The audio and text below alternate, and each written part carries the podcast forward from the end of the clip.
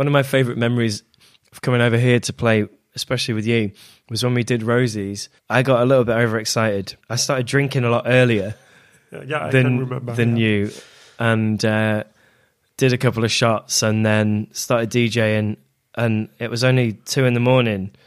But for me, in my head, I'm like, oh, we're only playing for another hour, but actually, we played until nine a.m. or something. Mein Name ist Steve Clash und das ist der Übernacht-Podcast. Ich habe mich mit Jimmy the Gent unterhalten. Das ist ein befreundeter DJ aus Manchester. Wir haben uns vor einigen Jahren mal zufällig in einer Bar in Kreuzberg kennengelernt und seitdem besuchen wir uns eigentlich immer so ein bis zweimal im Jahr und versuchen auch, wenn es möglich ist, miteinander aufzulegen.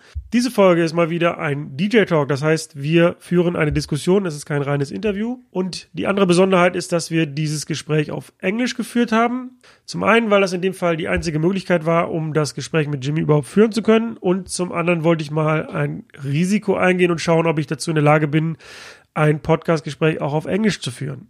Ich sag mal so, ist noch Luft nach oben. Wir haben uns über verschiedene Themen rund ums Auflegen unterhalten und versucht, die kulturellen Unterschiede zwischen England und Deutschland zu erörtern. Bevor es losgeht, nochmal der Hinweis auf mein Festival. Das ist das Übertag-Festival. Das findet am 16. Mai 2020 in der Freilichtbühne in Mülheim an der Ruhr statt. Alle Infos zum Festival findest du im Facebook-Event. Den Link packe ich wie immer in die Show Notes. Und jetzt ganz viel Spaß mit dem DJ Talk mit Jimmy the Gent.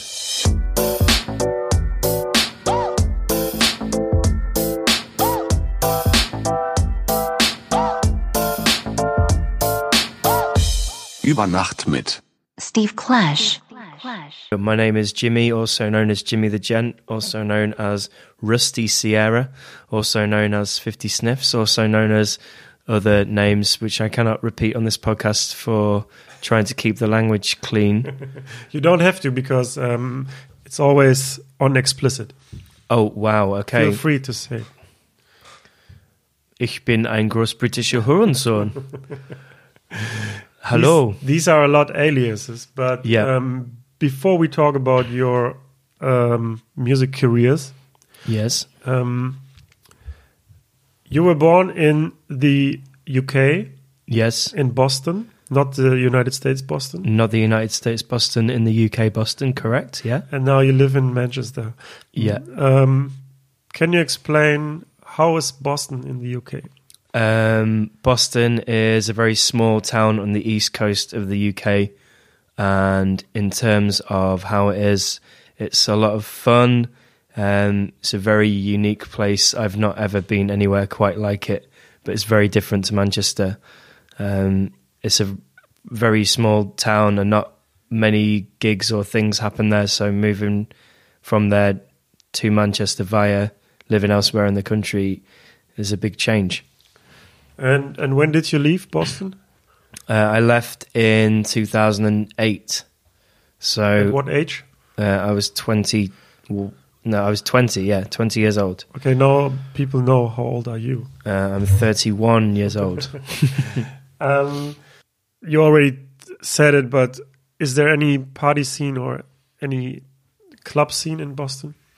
Uh, when I lived there, there was there was a few different um, things that used to happen. There were um, there were a lot of rock bands. Um, so I think my earliest memories of going to gigs in Boston were maybe when I was fourteen or so. We'd go to a pub called the Indian Queen, um, and they used to serve pints of what is called purple nasty there, uh, which was pints of John Smith's, which is a very horrible bitter, and they put um, blackcurrant juice in it or blackcurrant squash in to, to make it taste nicer. And they also sold something called a pint of drip tray, which was all the waste beer Oh, poured into a pint glass. And we used to watch punk bands there.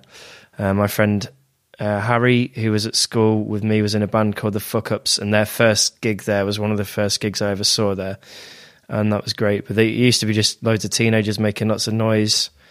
Um, there was also a good drum and bass scene when I left that was run by a few of my friends. They booked some big DJs, and there was also sort of a very big uh, happy hardcore and like rave scene because people like fast music there, I guess. when did you start to DJ? Was it in Boston or, or later? Uh, it was in Boston me and my friends ran, uh, or we performed in a, a comedy group, and we'd previously always performed in bands.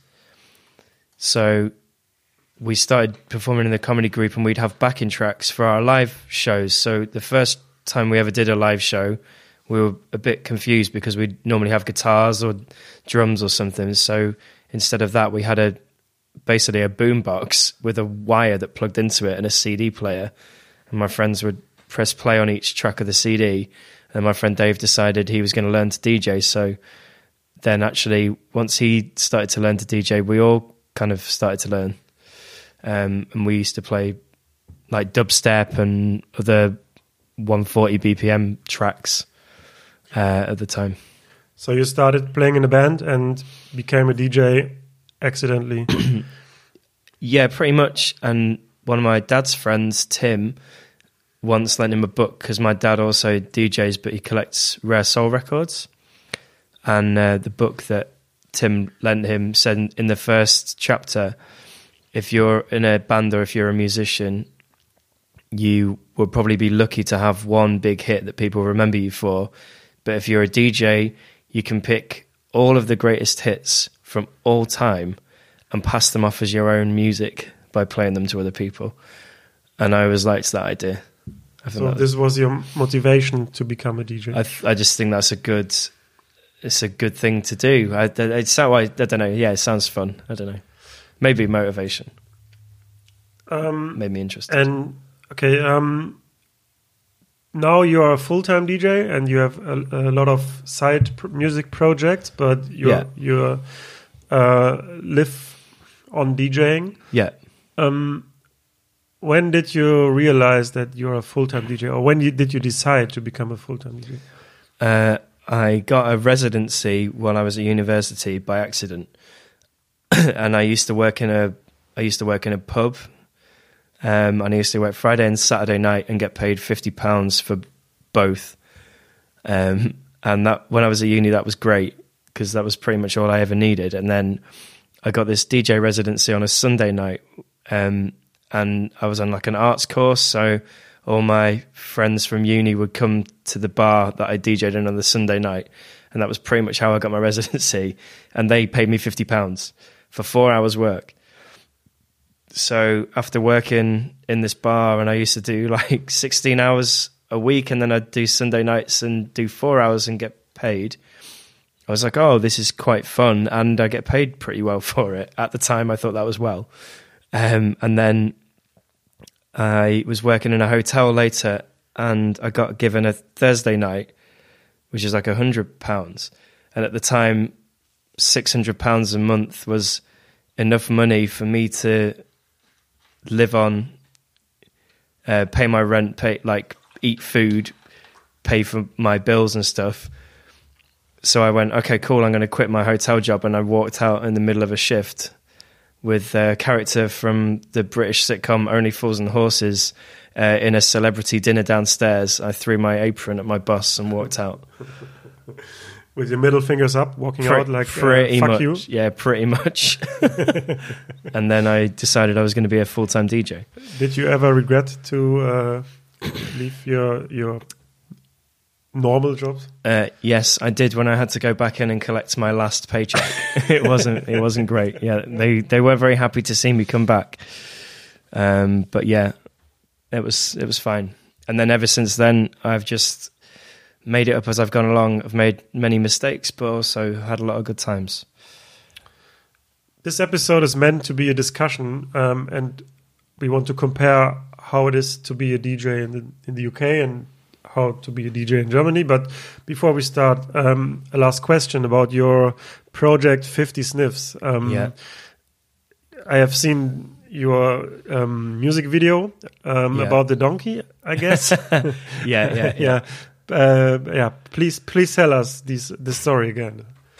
So, um, me and my friends are in bands for years in Boston, and we used to play lots of gigs and write our own songs. And we realised that when people came to see us, they were actually quite bored because they didn't want to hear songs they didn't know. They wanted to hear songs that they did know. So, I used to enjoy writing parody versions of existing songs. And me and my friends used to do it just for fun. And then one day we sort of started recording like parody versions of rap songs. And uh, I went into I went into college with one on my phone and sent it to a friend. And it was in the days when you used to send songs via Bluetooth. And we came back after a holiday at college, and everyone had the song that I recorded on their phone.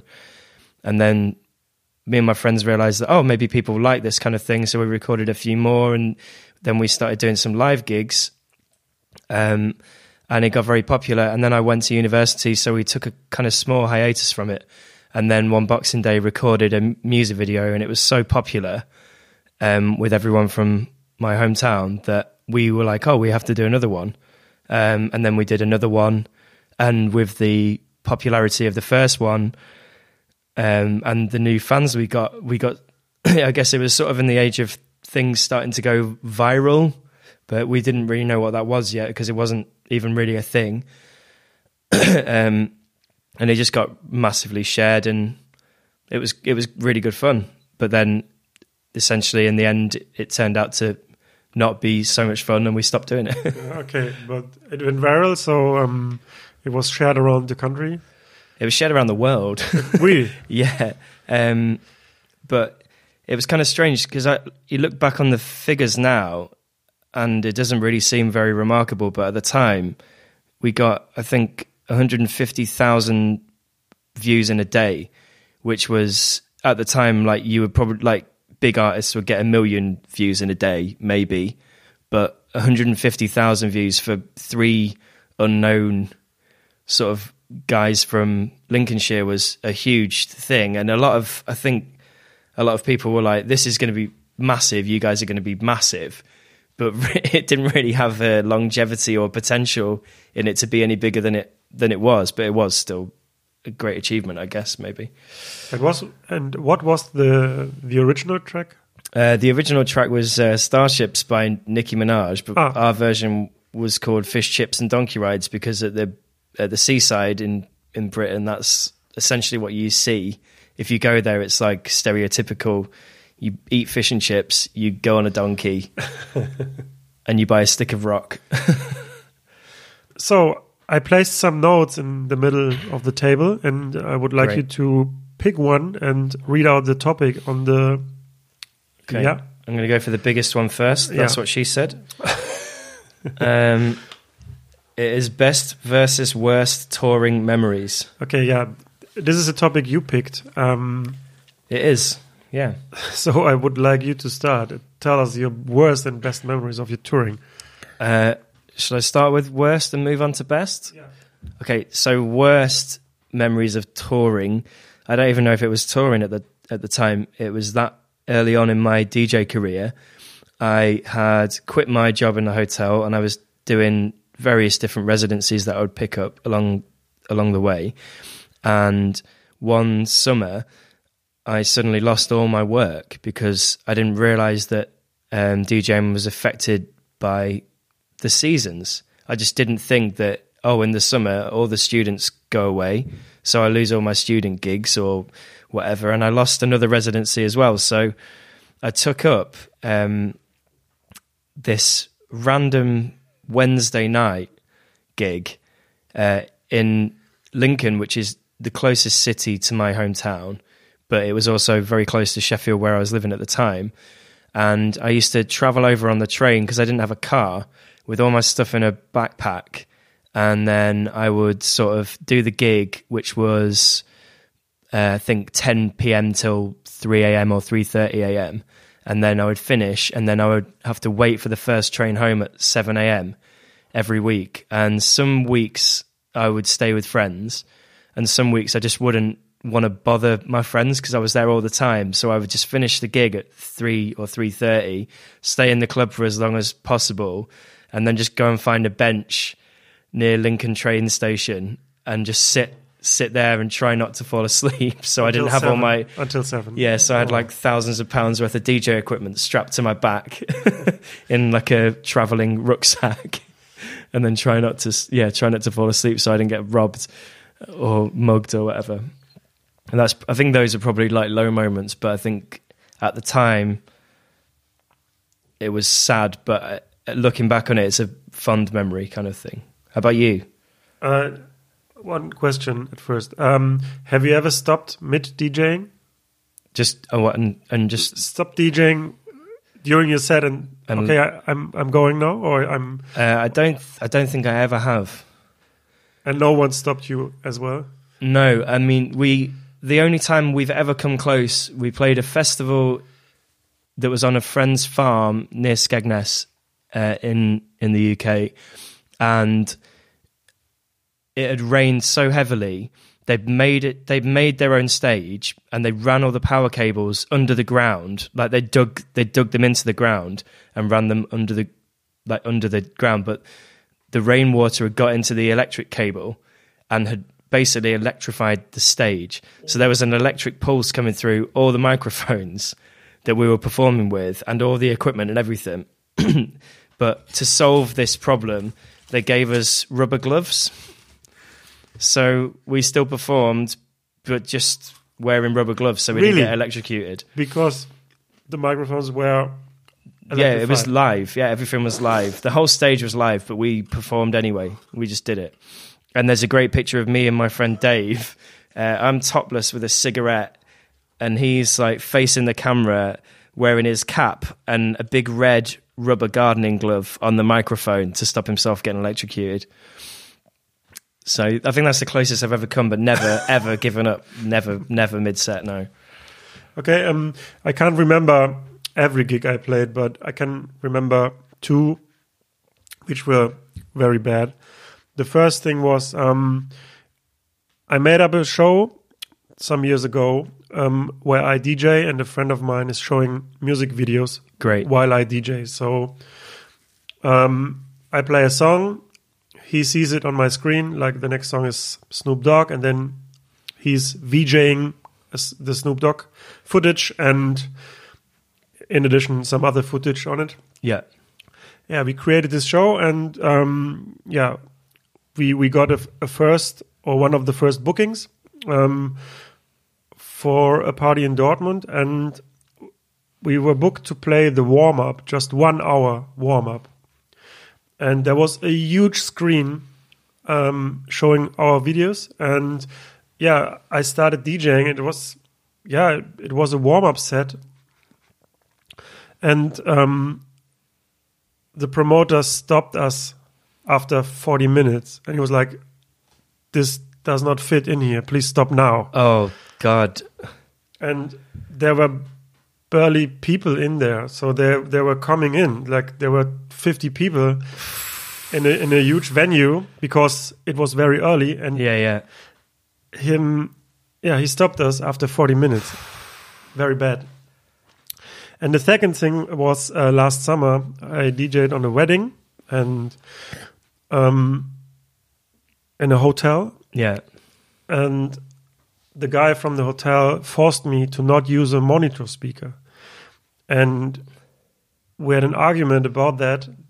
And in the end i was like okay then i will dj without this monitor speaker but after our discussion and i agreed so i, I did not dj with the monitor.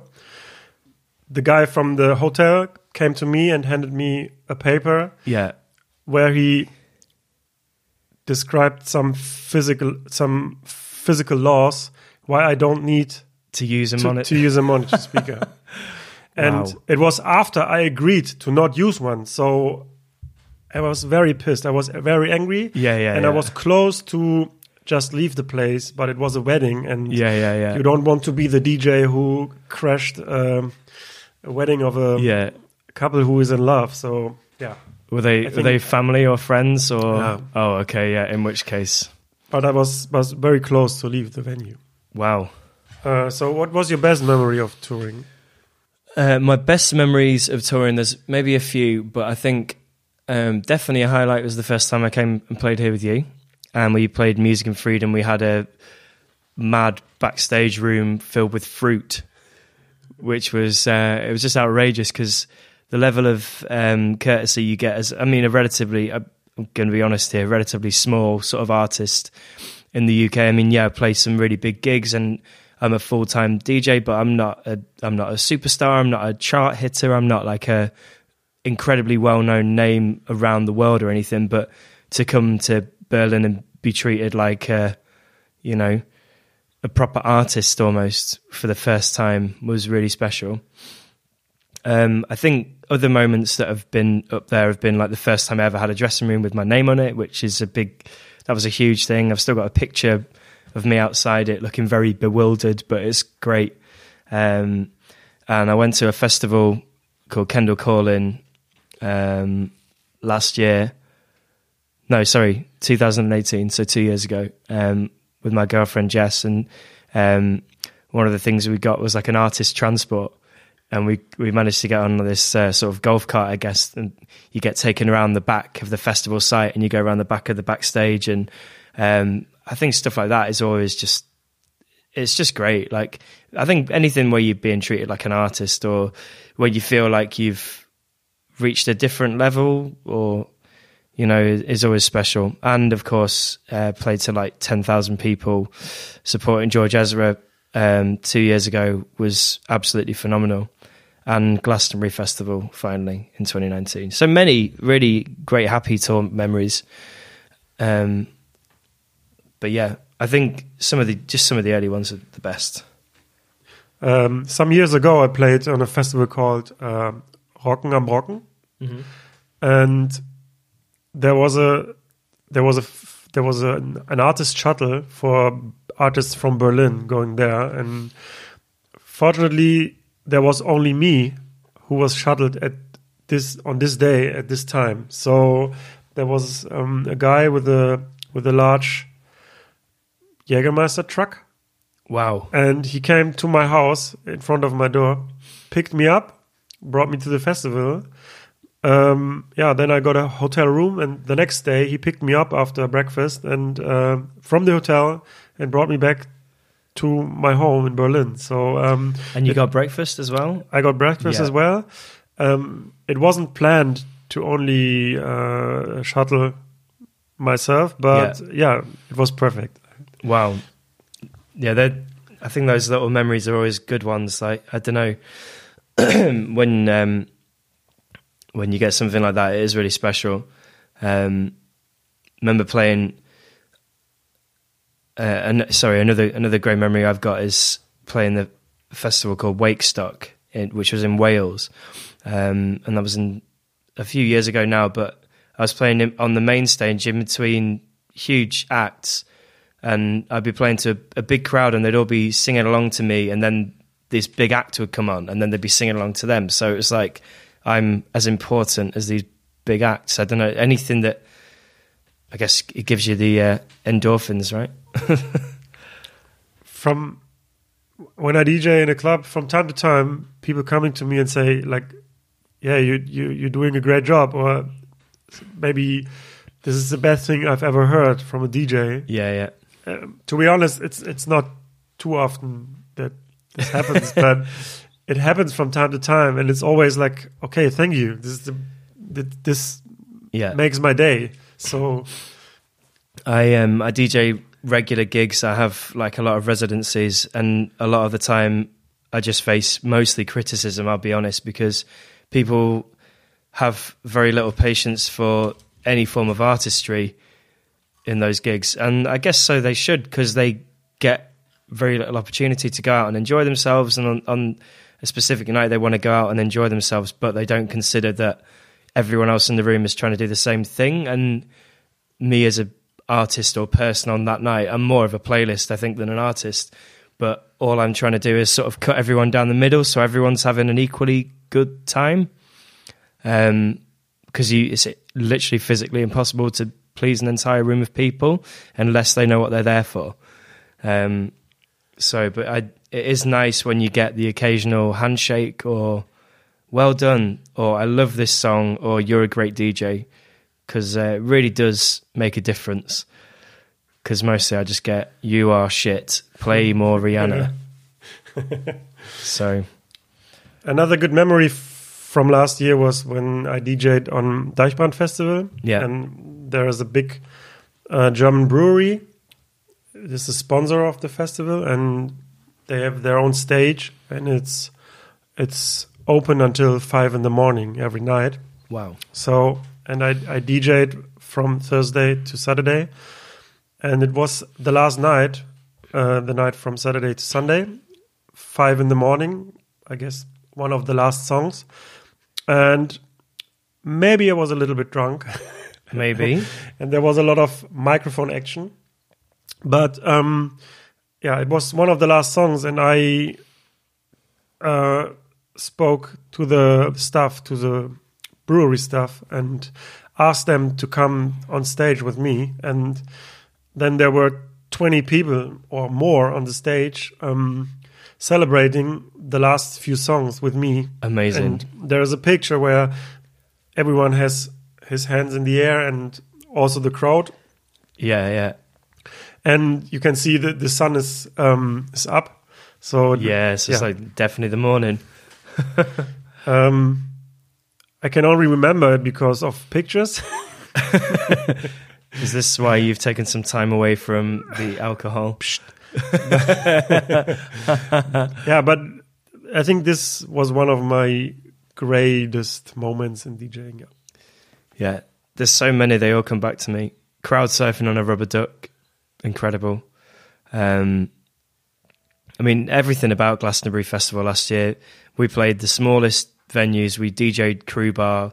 We, but we just ran around the site and just saw so much music. And there's a really incredible uh, feeling about Glastonbury Festival. It really is one of those things. Before I went, I really didn't care, but after I've been, I was like, I've missed out on so much by not coming um, all these years. So, yeah, it was really special.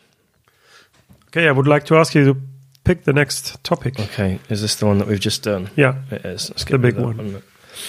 Okay. The next topic is curfew.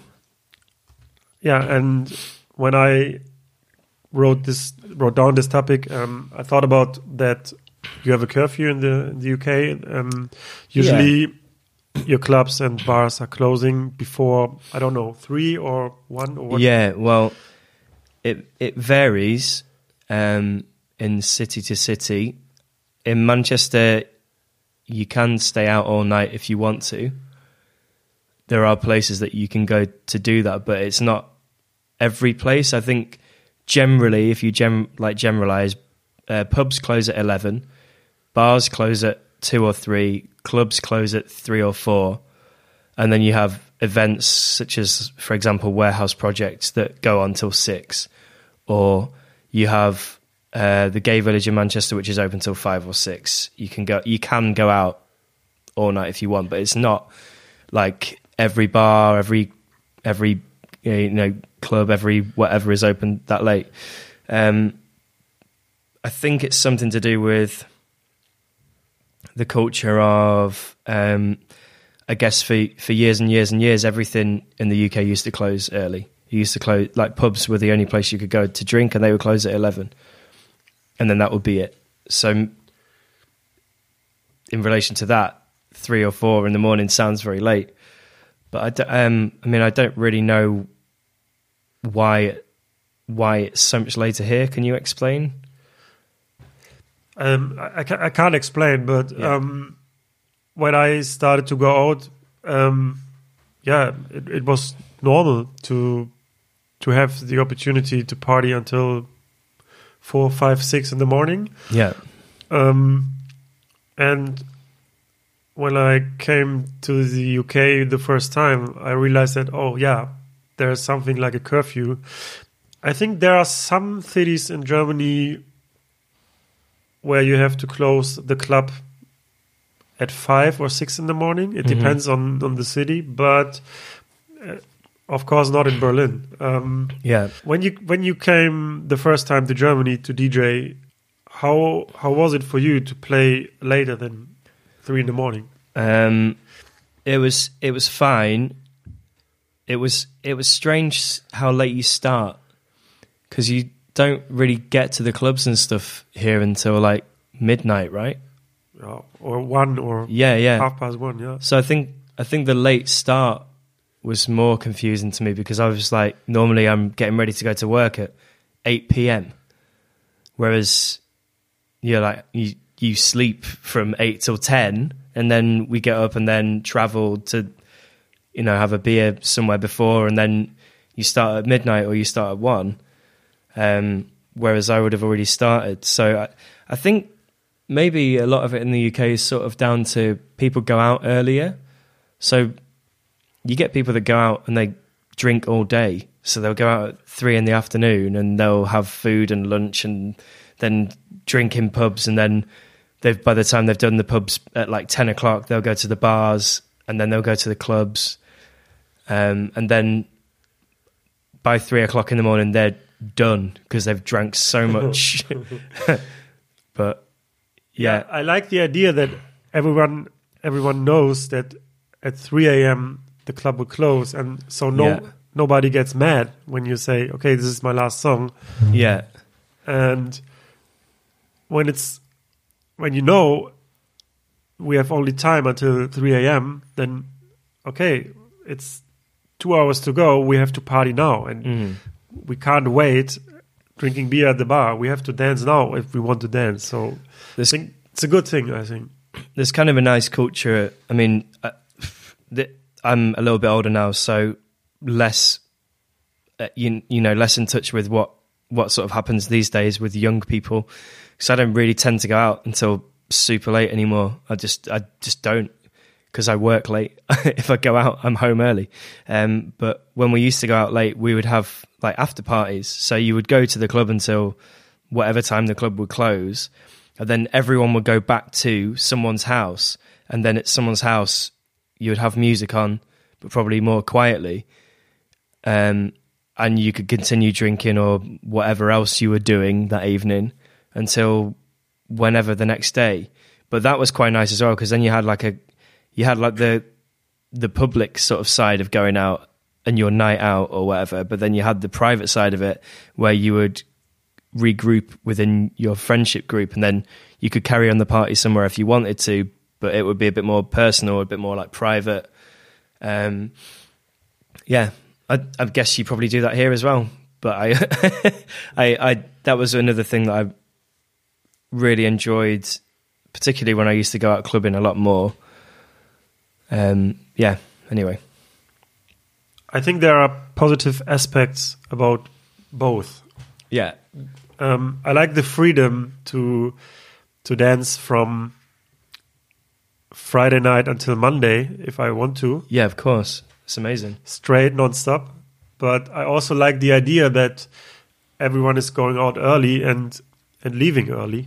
Yeah, I think one of my favorite memories of coming over here to play, especially with you, was when we did Rosi's, and uh, I got a little bit overexcited because um, I, it's very exciting to come and play in Berlin and do do something in a different country. And I started drinking a lot earlier Yeah, yeah, I than remember. than yeah. you, and uh, did a couple of shots, and then started DJing, and it was only two in the morning.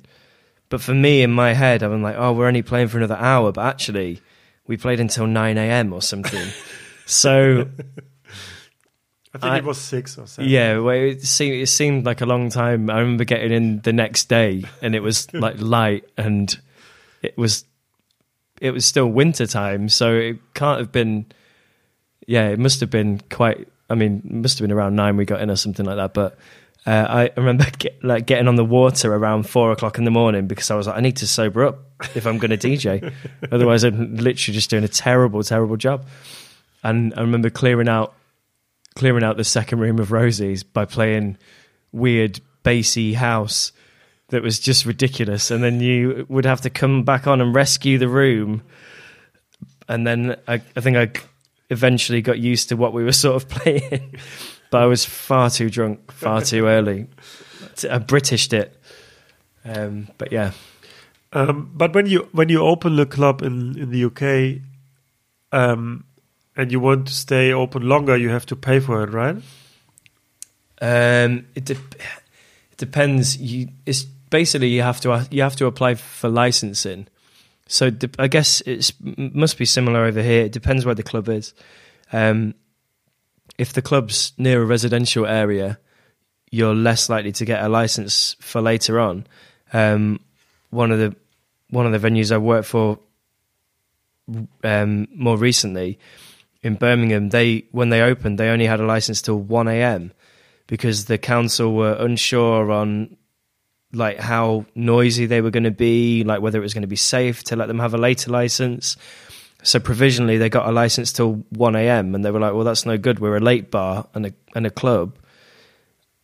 And then eventually, after like a year and a half of them, you know, proving that they were safe, they've now got a license till two, but this it's still they could get a license till th- three. Um, but it, it, it's really every different every council in in every city is completely different. Um, but yeah, I don't think I don't know if you have to pay. I don't know if you have to pay more, but you definitely have to apply for the license. Um, there's some really great clubs that are cropping up now in sort of abandoned. Excuse me, in in like abandoned buildings and old shops and old warehouses. Um, one of my favourites is called the Night Kitchen in Sheffield. It's, it's a fantastic club, and that's open till six. Proper sort of European spirit club. Okay, would you like to pick the next topic, please? Uh, we've got British versus German music. Good one. Um, I don't know why I wrote it down, but yeah, I think since we have a DJ podcast and you're from the UK, we Yeah. should talk about music. Absolutely. Um, when I think of British music, um, some genres came to my mind, like grime and dubstep and drum and bass. And Yeah. I think the UK has a very good music scene and a very unique music scene. Yeah, I think I would agree with that. It's um, through DJing, I've been exposed to a lot more different music scenes. I think. I think when you when you want to be a DJ, you listen to music that you like, um, and you start collecting music, and you maybe take over the uh, playlist in the car, or when I was younger, you would burn CDs for the road trips and that sort of thing, or play at people's birthday parties. But when I became a DJ, I started playing music that other people liked, and so that had to open me up to a lot of different scenes. There's, yeah, there's loads of different. There's a, there's a huge variation in what people like and what what people make and there's not really that much support for the arts. I don't think. I mean, not through lack of trying, but through um, people in positions of power don't really deem the arts important until they're something to be uh, noticed. So, if an artist does particularly well, then they will be referenced as, "Oh, by the way, we've got this band or this artist or this whatever." and they come from here and they're ours. But until they get to that point, no one really cares about them. They don't help them develop. They don't really do anything. So it, it is good. It's very competitive, and there's lots of different styles out there. But I don't know if I lost the point there. Why do you think the British music is so unique compared to other music? um, I think as a as a people, we're all quite miserable. And, and you're living on an island. and cynical and we live on an island yeah uh, and there's a lot of attitude there's a lot of i think there's a lot of like rage and um, oppression and uh, i don't know just yeah that sounds that sounds really miserable. There's there's a lot of like there's a lot of there's a lot of emotion that goes into into music when people make it because it is really an outlet for everyone to get out what's inside them. And there's a lot of suffering in in the UK at all sorts of levels of um, wealth or poverty. Um, and I think there's this there's a there's a confidence and a sort of style like not style there's a confidence and a a way of thinking and a way of making humor out of terrible uh, situations that's I think uniquely British.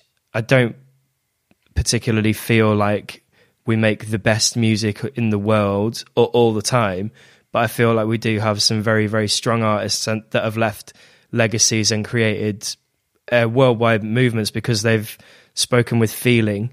If that doesn't sound too wank, like artists like the Smiths, everyone's felt a bit miserable, but you've got Johnny Marr playing really cheerful guitar, which is a, a typically kind of British thing to do. So you've got the most miserable man in the world and an awful man now, but at the time he was all right, singing about how if he gets hit by a bus, as long as he stood next to, as long as he stood next to you, what a great way it is to die. While Johnny Marr's playing jangly, happy guitar lyrics, uh, riffs over these lyrics. Yeah, there's only, I guess, maybe British bands do that well because it's what we know. I, I don't know. That was a very long answer, and I don't know if I even covered anything properly. But Um, what do you think? Uh, what amount of British music do you play in your sets? uh, quite a lot.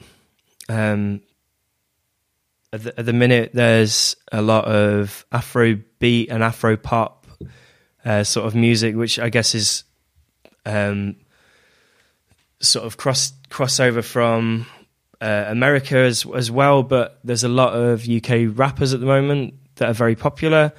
Um, Like Stormzy? uh, yeah, Stormzy H is a big name at the minute. NSG, um, Kano's huge. Uh, Dave as well is another one. Headie One, J one, lots of ones. I mean, there's there's artists that I like and artists that I I don't see the the hype, but not every artist makes their music for me. So if people like them, then people like them, and I play them. Um, I play a lot of uh, I play a lot of like pop house music, which is made by a lot of British artists that have probably been DJing for years and have renamed themselves several times throughout the ages and are still relevant and making music. But I do listen to music from elsewhere. Um, it, it's I think I also listen a lot to radio and I listen a lot to um, Spotify playlists, and a lot of the stuff that gets put in to those two things, a lot of it is just British music. So if we don't hear music from elsewhere, then it's hard to find it. Do you know what I mean? So I feel like actually maybe other music is underrepresented in the in the UK because they there's such a focus on bands from here or American music that seems to come in anyway because it's sort of forced everywhere, isn't it? American music. Um, but yeah, Yeah, I think it's it's easier to put out music in in the English language to the whole world. unfortunately, so probably yeah. Although Spanish music seems to be doing very well at the moment, That's right. Yeah, and but it does not work for German music, I guess, or music with in German language. which I feel um, I don't know. I feel like I feel like it's I feel like it's a shame because I really enjoy Deutsch rap, and I even though I don't really understand it, and we had a conversation before. I think we were listening to a Jay Z song once, and you said to me, "Do you understand everything that he's saying?" And I was like, "Well, some slang, maybe not, but yeah, I understand most of it." And you were like, "I don't understand a lot of it. Sometimes I just I like the way that he sounds, or you like the beat and the flow together, but you might miss a few words or misunderstand what he's saying, but you feel what the sort of track is about." I think this is a, also a personal thing. I, I don't listen to uh, lyrics at all. Yeah, even in, in German music. But okay, that's my fault. But- sorry, but yeah, but- I, I don't listen to the lyrics. I listen to the beat and to Yeah. the flow. Yeah. but not everyone will listen to lyrics either. So, I mean, for for example, reggaeton is very popular at the moment in the UK. And yeah, okay, some people do speak Spanish there, but the majority of people I speak to will just speak English, but they will still like reggaeton. And they won't know any of the lyrics apart from maybe one word or one phrase or whatever. So I don't see any reason why German music couldn't be popular in other places because as long as it's got the the flow and the emotion and the uh, the sort of catchy hooks to it, I don't like. We were listening to Sechsen, Six, Six- six. Sixten, yeah, Like 16, but yeah, yeah. Sixten. But I I love that tune or what we were listening to, and I just think it's so catchy and like bouncy and like dancey, and I can't understand everything that they're saying, but it's so catchy. I feel like it should work if I played it in a in a DJ set. But You know some German music, especially Deutsch rap, but when you talk to, to friends mhm. in, in Manchester and ask them, do you know any German music? What would they answer? uh, ninety nine red balloons, one hundred percent. Really? Yeah, I think so. Big time. That's what like else? Rammstein? yeah Rammstein probably. Yeah, um, I'm just trying to think. Yeah, probably those two. Scooter. yeah, I d- but I also think that there's probably a lot of artists that they would know but wouldn't know were German. Maybe I don't know. It's it's strange. I don't, it's not a question I really ask people. And But yesterday you told me you learned um, a German Christmas song in school, right? I did, yeah. Well, I learned German in school though. Was it O Tannenbaum? Yes. Yeah, okay. Yeah, I don't want you to sing it now, but yeah. We we we study German in school. Um, I think a lot of schools do, Al- although I guess you sort of choose which language you want to learn as a second language. And I chose German because I was terrible at French. so you can pick German and French and what else?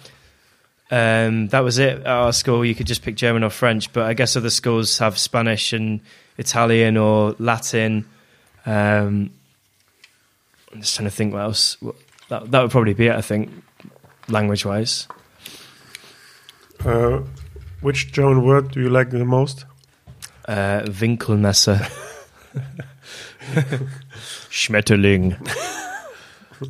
Okay. Okay, now it's my turn to pick a Mm. topic. Did we talk about German music enough? Because I feel like there's a lot to discuss. Like techno is huge in the UK. Yeah, um, I don't know much about techno though. that's that's what I wanted to say. That I think electronic music and techno music became more famous in other countries because there's no German language in it, and it's more. Okay. Well, uh, for example, Boys Noize, are massive in the UK.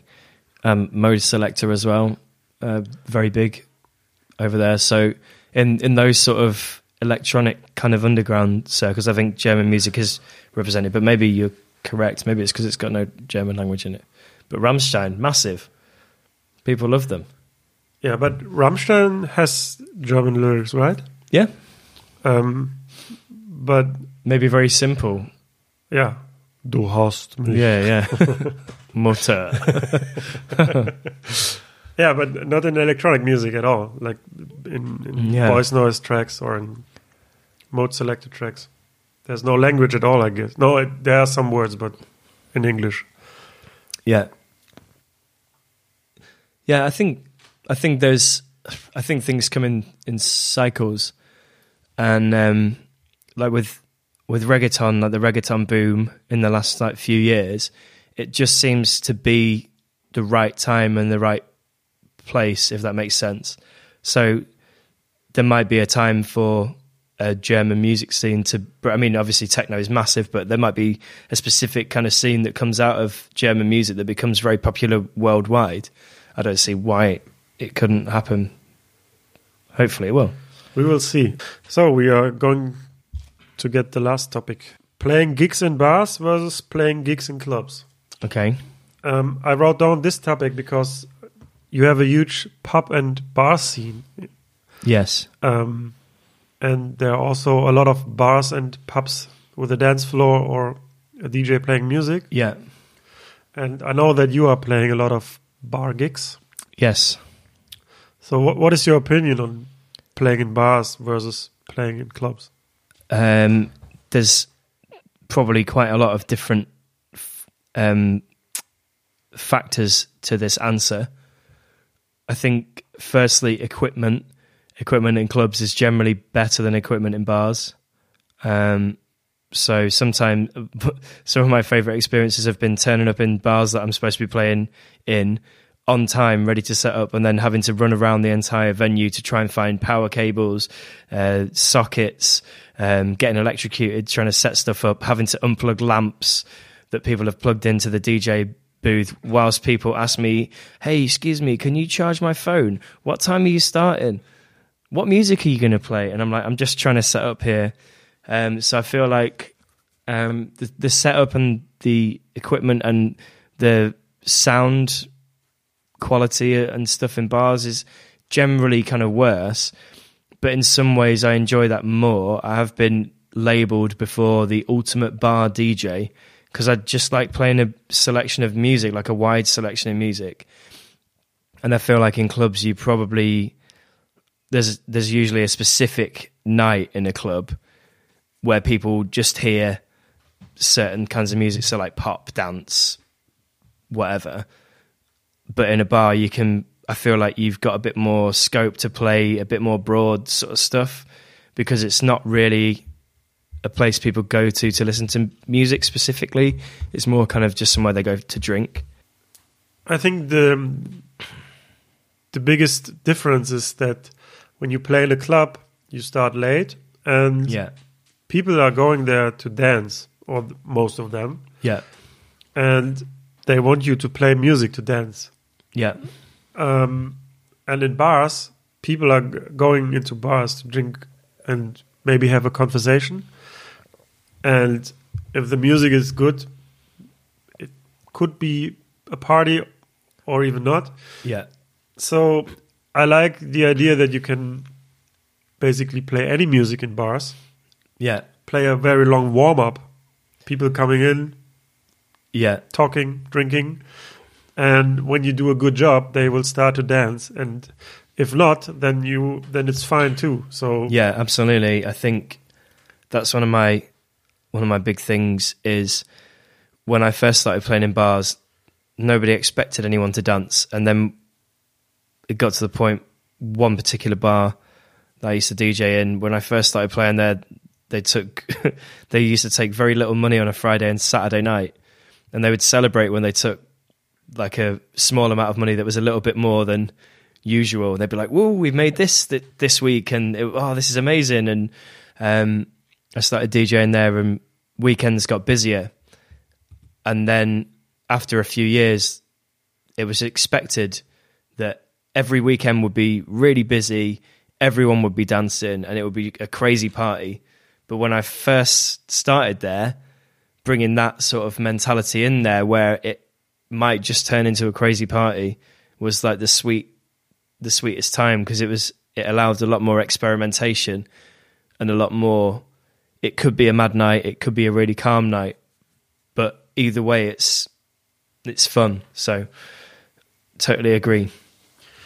Um, and in Germany, it depends on where you are. I can remember I lived in Hamburg for a couple of years, and Yeah, on the Reeperbahn, you have a lot of bars with dance floors and um, where you can DJ to to a small crowd. yeah, There's no entrance fee. Okay, the the money you get for DJing is low as well, but that's fine as long as they don't take any fee for the entrance. yeah, Um, and it was very easy to get gigs there. I, I literally on my first night in Hamburg, I walked in nearly every bar on the Reeperbahn and um, asked for for a DJ gig. And I guess two or three of the venues said, "Yeah, you can come and um, show us if you Yeah. can really if you are really a DJ." yeah, And when I moved to Berlin, it was very hard to get gigs because there are no bars where you can walk in and ask for a gig. There Yeah. are more clubs, and yeah, it's not easy to get in there. And even after if, um, I don't know six or seven years living in Berlin, I don't have too many gigs here in clubs. yeah, yeah. Well, I- I'm the same. I'm the same in Manchester. Um, when I lived in Sheffield, it was a very small kind of community, the bar community. And if you DJ'd in one bar and you were good, a lot of the bar managers used to just talk to each other. So they'd be like, "Oh, do you want a DJ for this weekend? You need to get this guy. He's great. We've just had him play at our place, and he and he does this." Or, or like you say, you just go into venues and you talk to them and ask them for gigs. When I first got to Manchester, I was firstly a little bit hesitant, maybe because I wanted to see what people were playing. Um, so I used to go out to venues that I liked and hear what people were playing, and a lot of the time they weren't I mean, no offense to them, but they weren't technically incredible DJs. They were just playing the same sort of music I would play, probably to the same or slightly worse or slightly better level that I would play. So I was like, okay, cool. So I could definitely play here. But what I found in Manchester is the whole city seems to be controlled by um, kind of eh, like DJ agencies that go into venues and say, hey, so you have DJs here. Do you want us to book your DJs for you? Do you want us to sort out all your DJs every day of the week? We've got these guys. They they also play in all these bars. So you've got the same sort of circuit of DJs, maybe like 30 or 40 DJs all playing the same music all in this sort of circle of bars and there's five or six different agencies that manage the whole of Manchester like even the areas sort of outside it. So just walking into a bar and getting a gig's impossible because it's like oh if you want a gig here you have to talk to this guy. And I'm like I've already spoken to that guy. He said he's not got anything for me. So what about oh uh, have you tried this guy? Oh so then you email someone else and then and it's just you just wait for ages and ages and ages. And then in the meantime there's all these other DJs that are sort of playing sets but you it's really hard to to get in somewhere or get in, in if you do get in somewhere to get noticed and be brought back because there's so many DJs there. It's just very competitive, and I imagine it's similar here. Yeah. Same in Berlin, I guess. Yeah. Yeah, and many people will play for free. Of course. Yeah. yeah, and I don't want to do that anymore. But I also can understand the point of view of the venues because it's very easy Yeah. for them when you have someone uh, books you all the DJs for maybe three three gigs a week or Yeah. It's less work. It's less Yeah. hassle. They probably provide like audio equipment and stuff like that. So, but I feel like, um, without sounding too morbid, I feel like it's the death of some venues because they just sound like everywhere else. And you've got an incredible venue that serve really good beers or really good cocktails or really good food, and they've got a very unique kind of approach to their venue but they haven't got a unique music policy. Their music just sounds like every other venue within five square miles, and they're not doing anything different. So people just go in there. It's very comfortable. It's very average, and they have an average time, and then they go home. They don't go in there and go, "This is different. This is a bit odd." Like what you know, it's it's all old school, old school R and B and and disco music, and it's boring, uh, in my opinion, at the moment. But hopefully things will change. Maybe I don't know. Maybe not. Maybe I'm just getting old and grumpy now. Maybe it'll be disco and old school R and B forever. and 90s trash music. You forgot to mention 90s trash music. Yeah, ironic bad songs that are played ironically. So, is there anything you want to add to this incredible first episode in English language? I'm absolutely honored that this is your first episode in the English language, and your English is absolutely wonderful. Thank you very much. and you should be very proud of how good your English is. The next time we do one of these, I will speak in German, and people can compare the two and see who who did it better. Would love to hear you making a whole episode in German. Ja, natürlich, Um, absolut. yeah, thank you for being on my podcast. Thank you very much for inviting me. It's been an absolute pleasure, You're and I wish you the best for for 2020 in all your DJ gigs. thank you. You're going back to Manchester tomorrow, I am sadly. and hope to see you soon. I hope to see you soon too. Post Brexit, finally. Bye. Bye.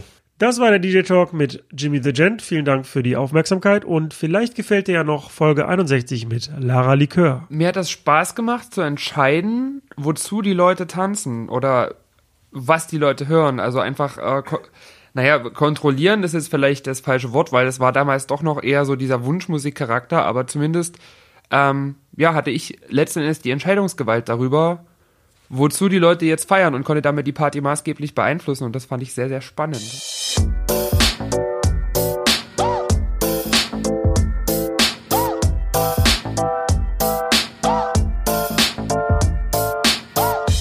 Über Nacht mit Steve Clash. Clash.